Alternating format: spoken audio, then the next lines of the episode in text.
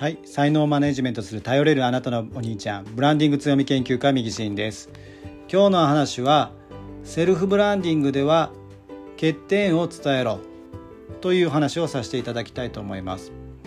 えー、セルフブランディングをする上でですね、えー、こう大事なところというのは欠点とかですね。その自分は普通隠すようなことを、えー、隠さないで言うということが大事になってくるというところになります。結構ブランディングというとですね、え皆さんこういいところを見せようとかですねかっこいいところを見せようというふうに思ってしまうのかなというふうに思います。その自分の魅力であり価値であり、えそういうふうな、え、ところっていうとやはりですねかっこいいところというふうに思いがちだなというふうに思います。ですのでそのブランドというとハイブランドをイメージするように、まあ、そういうですね高価値であったりとかですねそういうふうな何かこうイメージのいいものというふうに考えがちなんですがイメージがいいというのもですねその人によっても、えー、こう価値基準というかですねそういったところも違ってくるかなというふうに思いますので一概には言えない話かなというところではあるんですけれども、えー、そういったですね欠点とかそういうふうなできないことであったりとかその普通は隠したいなというようなところを隠さないで言うということが逆にですねブランドのイメージが良くなるというところになってくるかなというふうに思います。なのでそのご自身がですねおっちょこちょいであったりとかですね早とちりししがちだというような早とちりだとちょっとあれなんですがおっちょこちょいとかですねそういったところっていうのは、えー、実はそういったところを無理して隠してですねちょこちょいだから恥ずかしいと思ってまあ、普通は隠してしまうというところだと思うんですがそこがかえって魅力なんだよとその完璧そうに見えるんだけどちょっとそういうふうな抜けているところがあってその自分は親しみを持てて好きなんですというふうに言う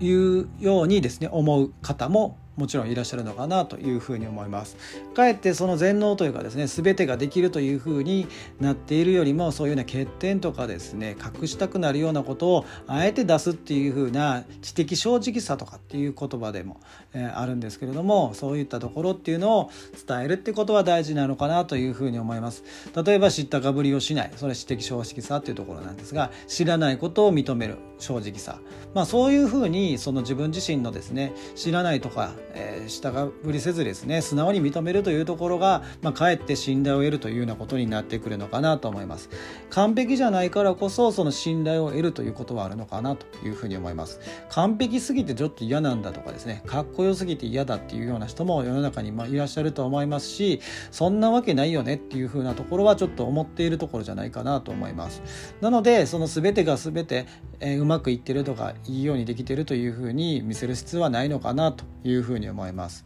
えー、まあ、そういったことを知ればですね自分自身がですね等身大の自分というところを出していけるのかなというふうに思いますので、えー、完璧にやらないといけないとかですねこうではなければいけないというふうに思う方こそですねそういったところをちょっと認めてみてですね、えー、人にも伝えてみるっていうことをやってみると実は意外に好感を持ってもらえたりとか喜んでもらえたりというか、え親しみも出てよかったわというふうに言っていただけるんじゃないかなというふうに思います。ですので、まあ、そういったところですね、えしっかりですねその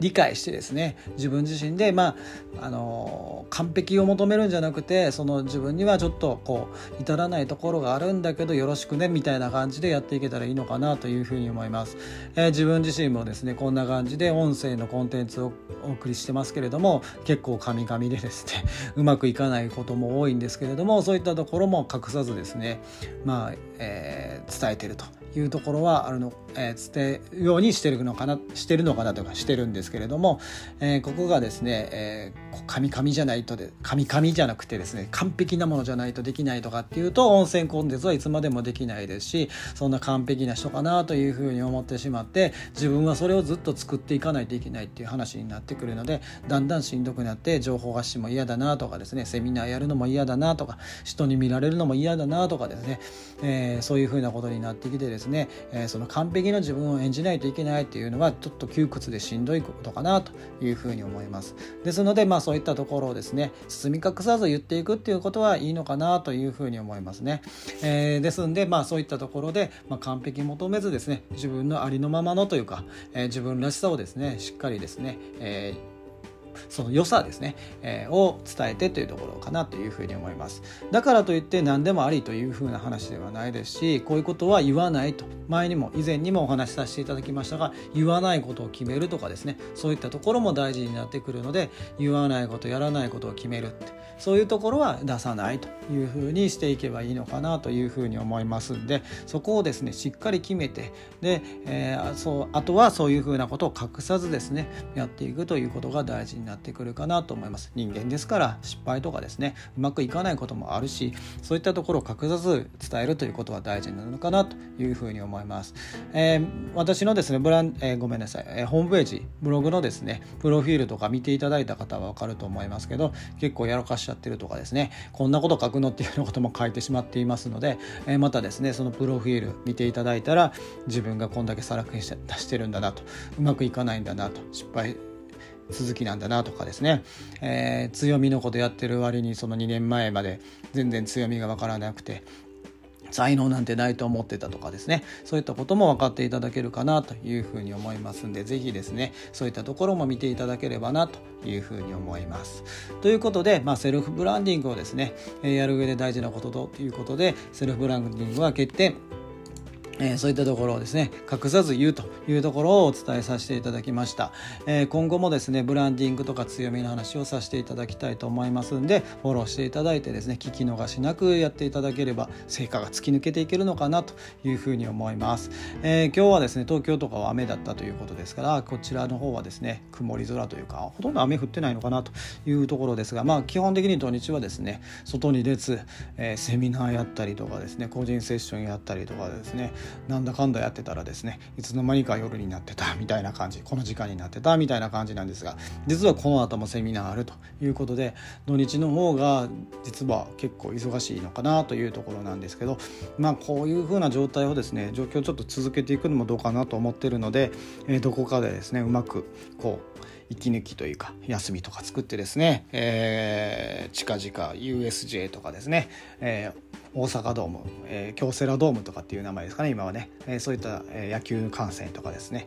行きたいなというふうに思ってますしちょっと落ち着いたらですね、えー、また子供とディズニーシーとかですね、えー、行きたいなと思ってますし、えー、北海道とか沖縄とかですね、えー、ハワイ旅行なんかも行きたいなというふうに家族でも言っていますんでね、えー、そういったところも実現していきたいなというふうに思ってます。ということで、えー、ちょっとした雑談でございました。なかなかですね雑談を入れるっていうのも難しいなと思いながらなんですが、まあ、あの自分のですねパーソナリティ分かっていただいたらなというふうに思ってます。ということで、えー、今後もですねまたあのブランディング強めの話をさせていただきたいと思いますんで、えー、何かこんな話してほしいよということがありましたら概要欄の、えー、インスタとかですね、えー、ツイッター Facebook からメッセージいただければ、えー、そのことについてもお話ししていきたいなというふうに思いますんで質問とか疑問とかですねお問い合わせしていただければなというふうに思います。ということで本日は以上になります。ありがとうございました。